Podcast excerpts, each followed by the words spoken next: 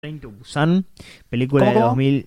Train to Busan, Train to Busan. película de 2016, dirigida por un señor que se llama Yeon Sang-ho. Eh, bueno, esta película lo que tiene es eh, la figura del, del tren como, como figura de- como, como idea del mundo, digamos, como mundo a escala, como así como tenía Lifeboat o Titanic, de esta cuestión del bote, eh, que es representar el mundo en un, en un mismo tren, digamos. Este, y además que el tren, bueno, obviamente implica una idea de móvil, de recorrido, de llegar a un punto A a un punto B, que es lo que pasa, ¿no? Que es, la relación entre el padre, padre e hija. Este, también me parece que es una película que está como el límite justo entre la alegoría y el símbolo en el sentido de la cuestión de la clase social y de qué personajes trabajan entre sí, qué representa cada uno. Hablamos de, bueno, los chicos estudiantiles, eh, tenemos eh, al padre que no es empresario, pero trabaja en una empresa, al tipo de clase media baja, que es un obrero, que tiene la mujer embarazada. Está obviamente el empresario, que ahí sí es el capitalista. Este, no me acuerdo si había. Ah, están las dos, las dos ancianas, que vendrían a representar obviamente la tercera edad. Creo que todo eso puede llegar a pasar desapercibido, pero bueno, es una cosa notoria, digamos. Pero no está como en el. no está en el, en el terreno de la, de la alegoría. También al, al mismo nivel que, que, que otra película que después voy a mencionar. Eh, es una es una película que apunta un que apunta a una mirada global del mundo no no solamente por la por la estructura aristotélica que tiene la película en términos de, de, de guion sino esta cuestión que justamente estoy diciendo de, de representar el mundo en un tren digamos. Este que el empresario clase bueno, el empresario pero el empleado clase media alta el, el obrero la tercera edad y el estudiantil tienen que trabajar juntos contra el mal que es bueno, obviamente el- este liberal en un momento de hecho se separan y ahí se, se plantea una línea clara entre los liberales y, y- y el pueblo, así eh, llamado, digamos, eh, a grandes rasgos. Incluso la película, o digamos el personaje de él arranca en una oficina donde están todos Mm. indivi- individualizados con Claro. los cubículos, digamos, Claro. básicamente. De hecho, eh, a ver, si se, si se pudiera escribir como un recorrido del personaje, el personaje eh, durante ese recorrido como que eh, entiende como su, su rol en la sociedad, de alguna manera. Es como que mm, es un tipo que, que, que aprende sobre, mm, sobre, ¿cómo se dice? Sobre como una conciencia política, de su, de su- como sujeto político se entiende dentro de la película. ¿Se entiende? Sí, sí. Bueno, de hecho pasa, o sea, justamente el, el empresario liberal o capitalista es, Mm. Sí. eh, es el espejo de él en un primer momento. Claro, sí, sí. O sea, incluso él es, él es el enfrentamiento final Mm, claro. que tiene. digamos. Claro, sí, sí, sí, sí. Incluso tiene que tirar del tren. Sí, sí, sí, sí, sí. Bueno, y además se tiene que sacrificar él. Que también es una idea de... Porque él no le da bola a la nena, le regala un- una consola que ella ya tiene. Hay una evidente falta de falta de, de cariño con la nena, que después eso se, se ve como... Hay una idea de castigo, si querés, al final donde él tiene que sacrificarse para crear ese nuevo, ese nuevo mundo. ¿Se Que incluso no solo, no solo se aplica, o sea, este enfrentamiento entre espejos no solo se aplica con, con él, porque por Mm. ejemplo el, el adolescente de esta universidad que los bueno, no, de esta secundaria que los acompaña a ellos dos, viste cómo tienen que hacer el recorrido de un vagón al otro para Sí. rescatar a, a la hija, Sí, tiene que pasar primero por el vagón donde estaban sus compañeros, Sí. básicamente. claro. Y lo mismo pasa con el, con el personaje de- del gordo, no Mm. sé cómo decirlo de otra manera. Sí, es el obrero. El obrero, digamos, Mm. un tipazo, Sí. eh, que tiene que enfrentarse contra el protagonista en un primer momento. Claro. Contra un padre que es, eh, digamos, eh, Sí, es egoísta. es egoísta Sí. y aparte él todavía no es padre, digamos. Claro. Gordo, sí, sí. Que eso es como un poco el factor de unión entre ellos dos. Que Claro, él sí. ve ahí un paralelismo de, bueno, estas dos personas son iguales que yo, están, están por tener un hijo y todo es algo que nos diferencia una clase social que en realidad no, no es tal. digamos. Claro, incluso el obrero es que un, un poco lo mira a él diciendo, eh, yo no puedo terminar así. Sí, Entonces, para evitar claro. terminar así, primero tengo que tratar de ayudarlo a él para que salga de ese estado, digamos. sí, sí. Lo que tienen algunas de estas películas que pasan en, en móviles o en un mismo espacio, que hay mucha gente en el mismo espacio, es que hay que llegar a la idea de estamos todos en la misma. Digamos, Sí. y esa es como la idea central de la, de la película. Hay otra película así, va, no sé si, me parece que es coproducida, pero Mm. bueno, la- que es Snowpiercer, Sí. de, de, de Bueno, Joon-ho, sí. que buen director también, que, que es un poco la misma idea, básicamente. Quizás un poco más... Un poquito su- un po- un poco más subrayada, digamos. Sí. eh, pero que igual también tiene este tipo de valores Mm, a destacar. Sí, también lo- lo que tienen las películas apocalípticas en general, eh, como género, es cuál es la posibilidad de salvación. ¿Se entiende? Como cuál es el factor de que- donde hay una posibilidad de esperanza. Sin que en algún momento, sin que eso se diga, digamos, ¿no? Es como eh, las comedias románticas, cuál es el factor de, de separación entre los dos personajes. ¿Qué, qué, qué es lo que puede hacer que, la, que haya una esperanza de salvación y de futuro próspero? Y bueno, es esta cuestión de el pueblo eh, asociándose entre sí. ¿Se Claro, del pueblo y también de la, de la nena. Claro, y la nena, sí. Sí. La nena como, el- como vida, digamos. Claro, como... el canto. Sí, sí, sí, claro. El final con el puente, ¿no? Que es medio como una relectura del final del Night of the Living Dead. Eh, cuando los apuntan y eh, es Mm. bueno el final de Living, Night Dead lógi- lógicamente termina de otra manera Hmm. Eh, mi reparo con la película, yo concuerdo con todo lo que están diciendo. Para mí, digo, en el aspecto de, de lo que plantea, está muy bien la película.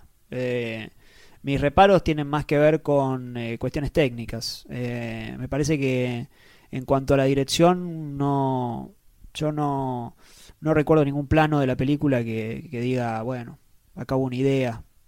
Eh, creo que es, puramente de guion. Eh, y en incluso las escenas con los zombies no se entiende nada. Cuando se meten eh, hay cortes muy abruptos, no se entiende si están en un vagón, en otro, las distancias, no, no, no, no, no se comprende.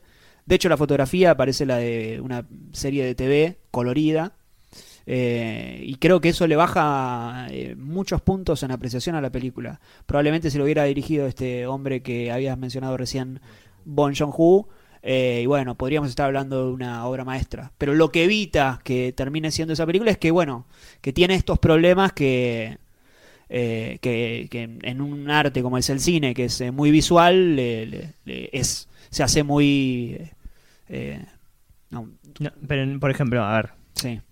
Parece que hay un punto donde es. eh, no concuerdo porque yo entendí las escenas de acción. Y, y es, y es como. No, no, es que uno difícil. entiende que uno está siendo eh, eh, atacado. No, no, pero... pero- no es por eso, sino por. eh, la, la realidad es que nos tenemos que juntar y ver la escena en concreto y decir, che, ¿entendiste qué pasa de este plano a este El primer este ataque otro? no se entiende nada. El, El primer ataque es- de los pará, zombies. pará, pero te voy a plantear una situación concreta, por ejemplo, de, en términos de, de, de la cuestión pictórica, que es, empieza la película y te plantea este ciervo.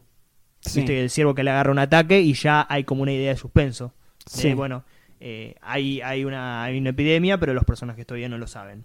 Y, y ese ciervo, digamos, cómo, cómo le agarra el ataque y cómo se levanta de repente, ¿no, ¿no te pareció como una idea visual eso? pero es muy poco. Un ciervo levantándose es un, Pero- es un tema de guion, no es un tema de. No, no, de pero ¿cómo. ¿cómo te lo muestra? ¿Entendés? Un ciervo levantándose. Está, Sí, está el es ciervo algo y que está de fondo la ciudad.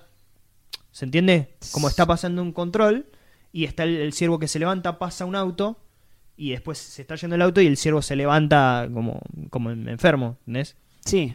Eh, vamos a suponer que te la doy, ¿no? Mm, que yo, sí. la verdad, eh, eh, lo, lo- pasé por alto. Vamos a. a- Pero a- lo que dice él es que es igual a cómo se levanta, digamos, la chica que cuando en- está en el tren, la primera infectada. Es lo mismo, básicamente. O sea, se levanta de la misma manera, en ese sentido también. eh, o sea, me, Claro. me- me- me da- me es mucho más llamativo, ahora que decís del ciervo. ¿Cómo cuenta Jordan Peele en, en Get Out cuando hace el juego el, del zoom entre el personaje de él viendo al ciervo muerto y uno entiende que cuando lo está viendo, ya con ese movimiento de cámara, entiende que ese ciervo le remite a lo de la, lo de la madre? Mm. es mucho más fuerte. Esa es una idea, por ejemplo, de dirección. Que, que esta, que es un ciervo levantándose y la, la ciudad detrás. Está bien, puede ser válido, pero que no, no tiene un. no- o sea, eh, no tiene un peso que uno. eh, y, y además que, bueno, después la película no lo, no lo termina sosteniendo. Los zombies, eh, eso es todo cámara rápida, shaky cam, que no, no Mm. se llega a apreciar. No se llega a apreciar. No sé, sí. Sí, no sé. Y, pero en qué. Bueno, tendríamos que agarrar Claro. la película y. Pero por ejemplo, la, la escena. Hay una- la, la mejor escena de la película que es para mí la del rescate de los de un vagón al otro. Se, se establecen todos los elementos que se van a poner en juego y después se, se sigue respetando eso también dentro de la apuesta. Por ejemplo, va- sabemos que va a pasar por, por un túnel que se va a poner oscuro. Sabemos que en algún momento se va a salir del túnel el tren y nos vamos a dar cuenta de que nos van a poder ver los zombies. Eh, me parece que no, no. Y me parece que cuando nada, dentro de la, dentro de la escena misma se entiende lo que estamos viendo. Vos entendés lo que pasa, no entendés cómo pasa. No, yo no coincido. Vos entendés que está siendo atacado y entendés que, ah, bueno, hay un riesgo y hay un riesgo de vida y este personaje está, sí, lo entendés, pero está todo con cortes rápidos. Pero, lo- pero pará, pero Mencioname en- otro plano. En, en toda Mencioname esa, algún en- otro en plano toda esa escena de la película, la cámara está de costado, como pasando por, por, por, por los asientos. Pero yo hablo de los ataques con, lo- con los zombies, que son eh, sobre todo lo- los que suceden en el vagón. Sufre de lo que sufren muchas de las películas de terror que salieron eh, a partir de Dawn of the Dead de Zack Snyder, que es la cámara moviéndose para todos lados para generar como una idea de que bueno está, se está siendo perseguido. Pero a partir de eso es, es, es el ritmo porque la cámara se está moviendo. Bueno, igual hay un montón de travelings hacia atrás con los personajes corriendo. Eso ya es una decisión que se mantiene durante toda la película. Pero Travelers hacia atrás está en todas las películas de la historia del cine. Y bueno, pero qué, qué sé yo. Entonces no veamos más películas de Hitchcock entonces. No, bueno, pero eh, no me estás diciendo el cambio de eje de Pero ¿no te parece que no te parece que está bien realizado la escena cuando están corriendo de un vagón al otro porque vienen los zombies adelante de él, a- atrás de él y lo repite todo el tiempo? Sí, ese- está ese bien, movimiento? pero no es, eh, la, no es no es la película eso. Las dos horas de la película, eh, digamos, tienen eh, eh, lo de las- los ataques de los zombies en el, en el tren no se entiende nada. Y estamos hablando de los zombies, no estamos hablando de... Es como que en una película de acción eh, las escenas de acción no estén bien. Y pesa mucho en una película de terror donde los zombies tienen que ser, generar amenaza. Si la idea de generarme una amenaza a mí con los zombies es moviéndome la cámara y es un poco tramposo. Y lo de la latita, por ejemplo. ¿Te acordás de la latita? Cuando un personaje pisa la lata. Yo me acuerdo, mira, esa película estuvo en Cannes y la pasaron Sí. acá en la semana de Cannes. Sí, sí, en el la Gaumont. de. Y la sala estaba llena. Todos estábamos compenetrados con, con la película. Pasa ese momento donde el personaje pisa la lata y todos, absolutamente todos, esto igual no es un argumento para que. No, no, está bien, pero- Pero entendés lo que digo. Eh, todos dijeron, uh. ¿Se entiende? Como. Es hay- hay un simpático, no, no, es un momento simpático, sí, sí, pero, sí. pero no solo ese, sino ese, eh, eh, por ejemplo, el final, donde está la nena con la, con la mira a punto de morir y todos estamos como, por favor, no, el, el- la locomotora escapándose. Pero bueno, pero ahí estamos hablando de, eh, bueno, esa idea, ¿no? Eso que vos decís, de, bueno, se apare- aparece la chica frente a la, mi- eh, se- eh, la mira, ahí hay un componente humano en riesgo que cualquier, aún si te pongo esa escena fuera de contexto, siempre vas a tener, siempre vas a querer que no maten a una nena cuando la están apuntando. Independientemente de que pase lo que pase. El y volvemos a que esta es la idea de Night of the Living Dead, del final cuando la apuntan a... eh, Sí, bueno, pero eso no, no es. que es la pe- que es la película de zombies. Claro, Digo, pero- pero eso no está bien. Pero eso no es un, no es un contraargumento en sí, sino pensar la película. Porque aparte lo que No, tiene. pero solamente que acá está una nena que cualquier persona no quiere que maten a una nena. Sí, pero esa nena, digamos, alberga la, la esperanza de la humanidad. No, no, está muy bien en la película, está justificado. Claro. Lo que digo es que Pero sí, tiene un doble si- valor. Uno siente un riesgo, Sí. pero ya sentís riesgo per se de la situación. Sí, el tema es que tiene un doble valor. O sea, no solamente por matar a una nena, sino que esa nena es el futuro de la humanidad. Simbólicamente. Es que para mí el final es lo mejor de la película. Mm. Por eso decía del puente, bueno, esa esa Ah, para mí es lo peor, justamente. Ah, bueno. Porque goza de cierta. Goza, no, perdón. Eh, como que deja. De, eh, como que. Ay, no me sale este verbo.